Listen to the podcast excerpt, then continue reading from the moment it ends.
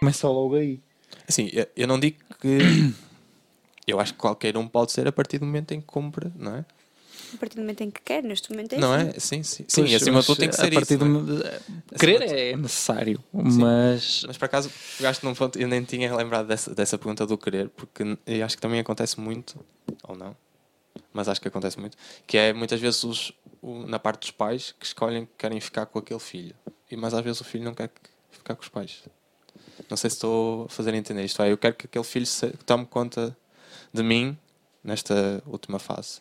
Ah, Mas o mas filho o filho está acaba, disponível. não é? E depois há ali um confronto e, e se calhar a pessoa idosa é que acaba por sofrer mais porque depois acaba por não ter. Sim, eh, O pá, cuidado, mas, mas lá está. Tipo, isso aí o querer, uma, eu uma pessoa que é querer, eu quero que aquela pessoa tome conta de mim, eh, se calhar também no, no contexto familiar, eu acho que há uma preparação ao longo da vida até.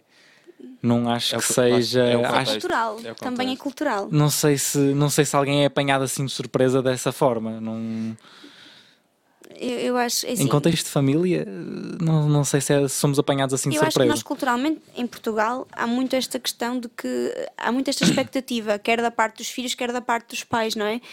Se bem que isto eu acho que se começa a inverter. Uh, temos mais pessoas a dizer que não, eu não quero que quando um dia que preciso, eu não quero que seja uma, eu não quero que meu filho abdique da sua vida para poder cuidar de mim, eu A quero minha ir para mãe um lar. minha mãe já está, diz isso. Não é? Por acaso, não sei, fomos ao, ao centro da minha, da, da minha avó. A minha avó está no centro, é lar e centro-dia, mas ela está a frequentar só o centro-dia. E, hum, e a minha mãe disse, disse exatamente isso. Uh, vou já fazer a inscrição, porque já tem um- uma lista de, de espera e, hum, para, para a condição do lar. E, hum, e eu lembro que, que fiquei assim um bocado. Eu disse: Não, mas porquê que há de fazer isso? É? Fiquei assim um bocado. Mas, mas a mentalidade acho que está aí para aí. E, e realmente, hum, realmente já começam a ter essa, essa consciência, não é?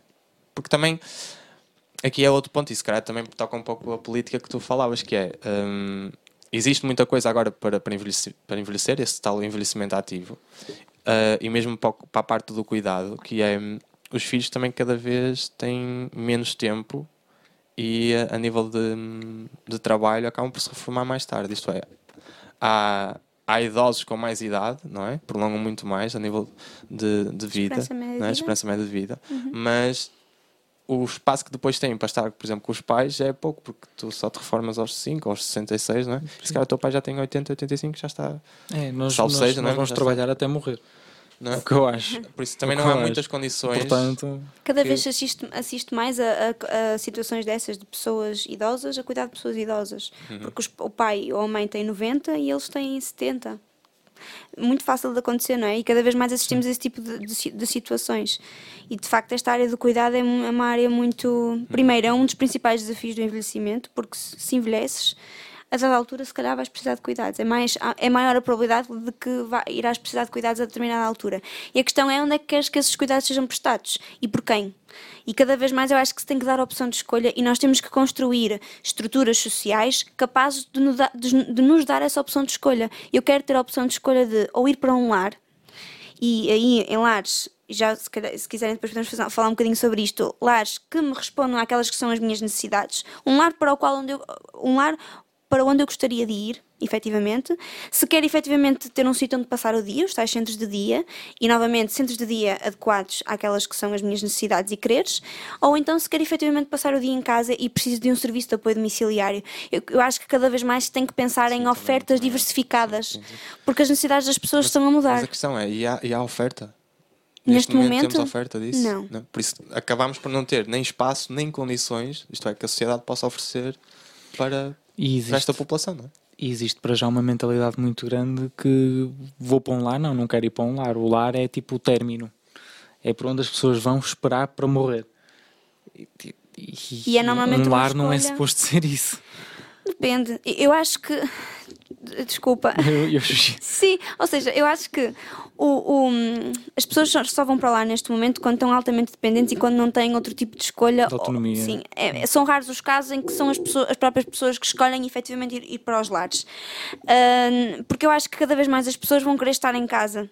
E, e, é possível, nós vemos isso noutras realidades, nomeadamente nos restantes países europeus, que é eu estar em casa, estar dependente, ok, mas eu na mesma consegui estar na minha casa. Porquê é que eu tenho que sair da minha casa só porque estou dependente? Não é? Eu acho que cada vez mais o desafio, o desafio está aí. E respondendo à tua questão, Emanuel, um dos, aquele Emanuel? Sim. o outro. Sim, o outro. Temos que arranjar aqui forma de distinguir. Não, mas respondendo à tua questão, eu acho que não há oferta neste momento e acho que, novamente, politicamente, tem que haver interesse político em começar a diversificar a oferta. Porque esta não basta, de uhum. todo. E achas que o. Aqui vou ser. Vou tentar ser provoc... provocante. Se é que... Provocador. Provocador, sim, peço desculpa. Um Achas que, que não há. Achas que não há um, um interesse hum, da parte política por, por ser uma, uma população que realmente não está ativa, isto é, que não dá lucro? Sim. É uma, é uma população, primeiro, que é consumidora, não é? Nomeadamente dos cuidados de saúde. Em princípio, será uma população consumidora dos cuidados sociais, também ao nível social. Um, eu acho que o assunto do envelhecimento é muito, é, é, é, é muito complexo. Por isso é que também, se calhar, não há tanto interesse político, porque implica jogarmos com várias coisas ao mesmo tempo. São pessoas que estão a envelhecer, ou seja, que estão a adoecer mais frequentemente, que consomem mais a nível de saúde, que consomem mais em termos de recursos humanos e dos cuidados sociais que são, que são necessários. E, portanto, eu acho que devia ser, precisamente pelo peso que isto tem, que deveria ser cada vez mais um objetivo político. O envelhecimento devia integrar, agenda, integrar mais, ainda mais a agenda política. E dou-vos um exemplo. Em 2017 tivemos a Estratégia Nacional para o Envelhecimento Ativo e Saudável, 2017-2020 2020. Nunca mais ouviu falar dessa proposta. Essa proposta foi elaborada por um conjunto de investigadores, foi entregue ao governo e nada mais se falou sobre isso. Entretanto, estamos em 2020 e não tivemos nenhuma estratégia. E, portanto, isto aqui também é, acaba por ser um sinal. A questão da gerontologia no primeiro ciclo também é um sinal, porque começou por ser uma formação e neste momento já começam a haver escolas a fechar a gerontologia, ou então não haver interesse por parte da, do governo em manter-se em a gerontologia se manter aberta na, na, na, no primeiro ciclo. Portanto, isto tudo são questões muito políticas, muito profissionais também, posso dizer, sem problema nenhum. As ordens profissionais, não é que poderão não ter tanto interesse em haver profissionais específicos para o envelhecimento, mas sim na outra lógica de ter psicólogos, enfermeiros enfermeiros e assistentes sociais especializados no envelhecimento e não ao contrário, não haver logo pessoas à partida formadas no envelhecimento. Portanto, isto joga com um conjunto de interesses que, que nós não dominamos e que as pessoas idosas não têm culpa. Certo. Desculpa, certo. eu às vezes estou assim um bocadinho. Não, não, não. a, rematar.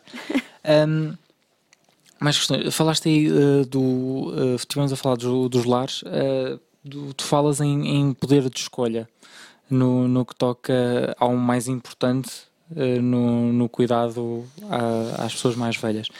Uh, num lar ou num, uh, num, numa instituição em que, em que alguém se encontre, o mais importante, além do poder de escolha, é o quê?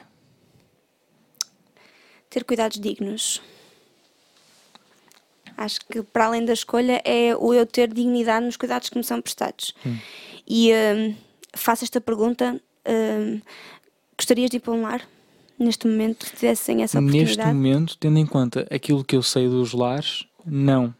No entanto, existem casas uh, de pessoas que criaram a sua própria associação que se têm conhecimento que têm boas condições. No entanto, opá, se o lar, não. Claro. Um lar não, porque para já é um término, é o que eu estava a dizer, para já o lar é um término pá, é desagradável pensar naquilo assim. E pensar que encafuam uma dezena de pessoas numa sala para existirem durante um dia. Isso aí eu, é o que acontece quando uma pessoa é internada no hospital ou vai para uma prisão. Não faria descrição melhor. Claro que há exemplos e exemplos. Há exemplos bons claro. também, como tu disseste. O que eu acho é que efetivamente não. Eu não gostaria de ir para um lar neste momento, porque eu sei perfeitamente que são raros aqueles que têm pessoas auxiliares formados no envelhecimento motivados para estar naquela função, porque muitas vezes não são, e, e têm razão para não ser, porque os auxiliares são das profissões mais mal pagas que possam existir, e no entanto são daquelas, são aquelas mais exigentes, são aquelas que te exigem estar constantemente com a pessoa, numa situação íntima, a prestar cuidados, a prestar o apoio direto, não é? Uh, e no entanto são as profissões, é uma profissão muito mal paga comparativamente com se calhar com as dos técnicos ou os diretores técnicos das instituições, não é? E, e aquilo que eu acho é que hum, de- antes da liberdade até, é tu, é tu saberes que, que naquela instituição eu vou ter cuidados dignos. E cuidados dignos é não, a não colocar a pessoa na casa de banho e de repente abrir a, a- torneira e, eh, e sem dizer à pessoa que vai colocar a água em cima dela e de repente colocar. Ahm, questões assim pequenas, mas que eu, não, eu, eu, eu só tive uma experiência num lar. Ah, eu neste momento não trabalho num lar, como já vos disse, só tive uma experiência num lar que foi no estágio e a experiência que eu tive só me confirmou aquilo que eu achava dos lares. Não que as estruturas não estejam bem pensadas em termos de espaço, mas eu acho que tem a ver com a mentalidade das pessoas, com a, a- a falta de noção de que quem está ali também é uma pessoa e não é menos pessoa que eu. E a pensar, se o meu avô estivesse naquela posição, eu deixava que isto acontecesse? Não, não deixava. Eu não deixava que o meu avô estivesse ali sentado a, a, a, se calhar a tarde toda. Se ele quisesse estar, ok, mas se calhar então eu ia passar uma grande parte do tempo a tentar meter conversa com ele. Ahm, e portanto, esta questão dos lares hum, revolta-me um bocado porque eu sei que as coisas não estão a ser bem feitas e acho que não podemos continuar a dizer que as coisas estão a ser bem feitas e com isto a justificar que Portugal está a investir muito no envelhecimento porque não está. Mas isso aquilo se calhar não tem mais a ver com com uma parte humana que se calhar não existe no, no trato e, ou até mesmo a pessoa ser vocacionada para aquilo que está a fazer. Sim, acho que Muito mais do que aquilo que tu dizias, se calhar, de, de ser mais ou menos bem paga.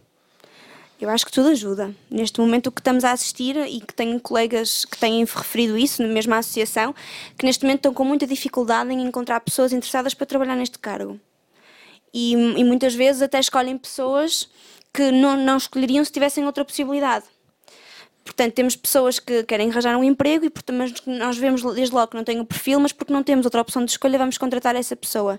Ou seja, eu acho que o- falta aqui também tornar esta profissão o suficientemente atrativa para que as pessoas queiram estar nela e queiram investir nela também, queiram ter formação, queiram ah, ah, desenvolver-se nas competências adquiridas, porque uma coisa é saber fazer, é eu saber dar um banho, outra coisa é eu saber ser. E muitas vezes não há, não há este equilíbrio. E que os dois são importantes. Eu acho que estar motivado é, é muito importante também, claro. Sim, claro, porque senão acaba por haver eh, algum tipo de negligência né? para, Claro. para Claro. com o outro. Sim, sim, sim. Também concordo. Tens aí mais alguma, alguma das, das questões que te foram fornecidas? Hum, não, acho que depois acabamos por tocar sempre num, num ponto ou noutro, por isso é que também não, não há assim, Sim, não há eu- muitas eu para quero- a, Eu quero lançar a. Eu quero só dizer atual. uma coisa, que nós tivemos um problema técnico a meio, Pois eu também me pareceu que tínhamos ali um Eh, problema técnico, aquilo foi ao ar. a nível de bateria, exatamente. A tua bateria foi ao ar? A minha bateria foi quase ao ar e então como foi quase ao ar ele corta o vídeo. Eu, eu, eu, atenção, eu, calma, a bateria ali foi quase ao ar, eu não faço a menor ideia como é que está aquela ali. Portanto, a gente tanto pode ter isso, vídeo disto sei. tudo ou Depois- podem só estar a olhar para uma fotografia. Depois, depois vemos como é, que, como é que iremos decidir, mas Tá, depois vemos o que é que acontece. Vamos ver o que é que acontece. A gente tem que se preparar, temos que ter eh, coisas mais É o, indicadas. é o que faz ser feito por amadores. Coisas mais indicadas para o assunto. importa a intenção. É, vamos, vamos, vamos lá ver. Epá, eu queria tocar no, no, naquele ponto atual do, do, dos foi nos prós e contras. O, E- o debate sim, e super tá- e engraçado. E está ali uma indireta que eu já vi. O dever de beijar os avós. Vamos só tocar nesse ponto. Eh, vamos lá ver o quanto a gente consegue irritar com as afirmações daquele senhor que diz que obrigar um- uma criança a dar um beijo ao avô é maltrato e abuso de- da privacidade e do, da intimidade. Sim, eu acho que coitadinho do, do senhor professor, não é? Eu acho que ele teve ali uma intenção que dá para perceber qual foi, não é? De Eu acho perceber que ele que. baralhou conceitos. Sim, eu acho que ele. a passagem que ele depois faz é, é Eu muito- acho é que ele poderá ter sido infeliz no exemplo que deu, porque falou logo dos avós. E acho que isso é que o fez, fez com que fosse tão, ah, até tão ah, escandaloso. né? esca- escandaloso, exatamente. Porque se ele tivesse falado num tio, ok. Agora, ele falou dos avós. Eu acho que aqui os avós têm um papel diferente dos tios. Eu, eu acho que é mais uma pessoa, tipo, amigos do pai, Ou isso? eh, amigos da mãe, tipo, gente que a gente vê tipo uma vez por ano porque se encontraram no supermercado e o miúdo tem vergonha. Exatamente. Agora, alguém da família mas a questão- não, mas a não é abuso, aqui- é respeito. A questão É aqui isso. também é. Se educamos para a falta de privacidade da criança, de não deixar a criança ou de respeitar se a criança quer ou não dar um beijo, também falamos de sim, educar sim, para o sim. respeito, como tu sim, dizes. Sim, sim, sim, sim. Aqui Não se é? calhar o ponto pode ser é, se calhar não há famílias que não veem os avós só uma vez por ano. Não interessa. Não interessa. Se não fossem os avós, eles não estavam lá. Sim, se formos a ver pela descendência, sim, mas Quer dizer, Sim, eu acho que, eu acho que tu- o, o pecado dele foi ter tocado na questão dos avós. Porque lá está, há esta iminência de nós, se calhar, não estarmos a tratar tão bem os mais velhos e ele estar a dizer que ah, ah, não se deve obrigar as crianças a dar beijos aos avós é estar a tocar num ponto que é frágil na nossa sociedade, em que nós percebemos que as relações intergeracionais se calhar não estão, não estão tão bem quanto nós gostaríamos que estivessem e ele pega exatamente nesse ponto. Ahm, para além de que não nos podemos esquecer que muitas vezes quando falamos do avô e da avó estamos a falar de pessoas que estão numa situação de fragilidade diferente da nossa.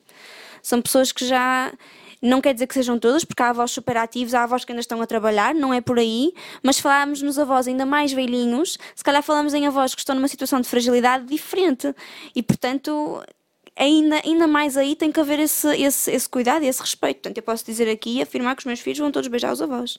Ponto final. E, portanto, e acho que isso deve ser uma obrigação. manda. e um abraço. E pedir. Exatamente. claro que se tivermos, mas depois lá está, generalizamos. Porque se temos a falar daquele avô que não é presente, que Mas só aparece de vez em quando. Era isso que eu estava a dizer. Mas também não, não tem a ver só com o avô, tem a ver com os próprios pais não levarem a criança aos avós, Exatamente. não é? Por isso é que eu estava a dizer, se calhar o ponto dele, não sei se é ou não, nem dizer se concordo ou não com ele. O ponto que ele pelo menos poderia aproveitar aí, acho que é esse, não é? Até que ponto é que existe relação entre o avô e a avó com o seu neto ou neta. é? Claro. E, e se calhar aí acaba por ser um bocado. É preciso, existe, é preciso casos muito específicos para que haja uma.